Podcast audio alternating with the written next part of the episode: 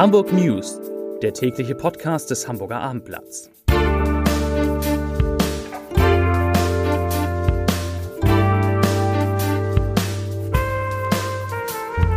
Hallo, moin, moin und herzlich willkommen zum News Podcast. Mein Name ist Matthias Iken und ich verrate Ihnen in den kommenden Minuten, wieso das Karstadt Sporthaus neu bespielt wird, weshalb die Fahrgastzahlen im HVV wieder steigen und warum die Linken ein Gutachten zu U5 veröffentlicht haben.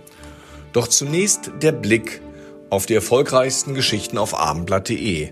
Auf Rang 3 der meistgelesenen Artikel HVV Neue U-Bahn, eine Stadtbahn ist der U5 deutlich überlegen. Rang 2 Konzert im Volksparkstadion, Rammstein in Hamburg, das Horrortheater der großen Kasperle. Und meistgelesen 9 Euro Punks auf Sylt, Polizei findet uns besser als die Touristen. Die Nachrichten des Tages im Überblick. Kunst statt Kommerz. Zahlreiche Kulturinstitutionen und Kreative ziehen bis Ende des Jahres in das ehemalige Karstadt Sportgebäude an der Mönckebergstraße. Rund 8000 Quadratmeter Leerstand, verteilt auf sechs Geschosse, verwandeln sich für ein halbes Jahr zu temporären Ateliers, Ausstellungsflächen Coworking Spaces und Produktionsorten. Möglich gemacht wird das Projekt über das Programm Freifläche und den Fonds für kreative Zwischennutzung, den der Senat in diesem Jahr beschlossen und mit 9 Millionen Euro ausgestattet hat. Erstmals seit Beginn der Pandemie liegen die Fahrgastzahlen im öffentlichen Nahverkehr wieder auf Vor-Corona-Niveau. Die Fahrgäste sind wieder da, sagte Verkehrssenator Agnes Tjax von den Grünen heute bei der Vorlage der Jahreszahlen der Hochbahn AG. In der vergangenen Woche sei die Fahrgastzahl auf den Wert von Juni 2019 gestiegen.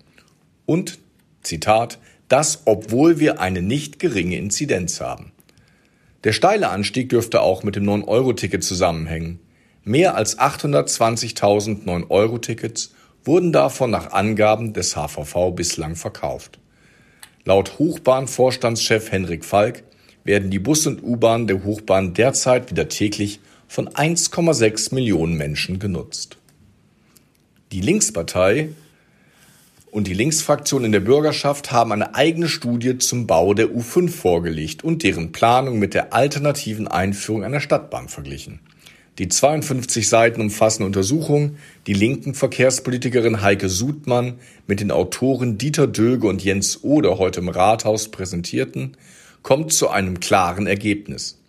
Ein Stadtbahnnetz mit fünf Linien wäre dem Bau einer neuen U-Bahn-Linie demnach deutlich überlegen. Die von der SPD verhinderte Stadtbahn wäre demnach günstiger, schneller fertig, würde das Klima schon, den Bedarf besser abdecken und für weniger Behinderung während des Baus sorgen.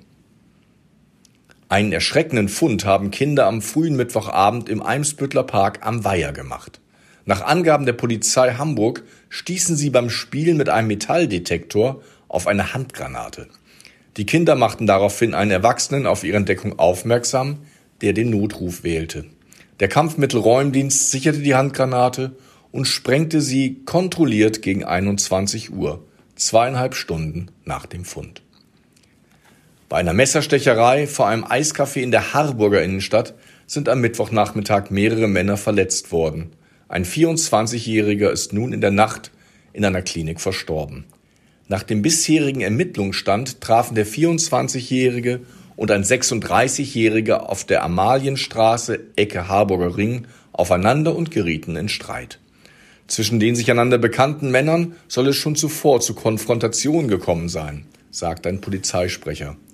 Bei dem Streit vor dem gut besuchten Eiscafé zogen die Kontrahenten dann plötzlich Messer. Und zum Abschluss eine gute Nachricht, der Sommer kommt. In Norddeutschland wird es in den nächsten Tagen bis zu 26 Grad warm. Damit bleiben die Temperaturen zwar deutlich unter den Werten, die für das Wochenende im Westen und Südwesten Deutschlands vorhergesagt sind, aber warm wird es trotzdem. Am Donnerstag gibt es in Hamburg Höchstwerte von 22 Grad, am Freitag von 24 Grad. Am Sonnabend schließlich sollen Spitzentemperaturen von 25 bis 26 Grad erreicht werden.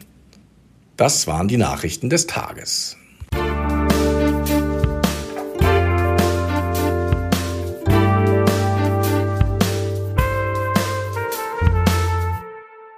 Weitere Podcasts vom Hamburger Abendblatt finden Sie auf abendblatt.de slash podcast.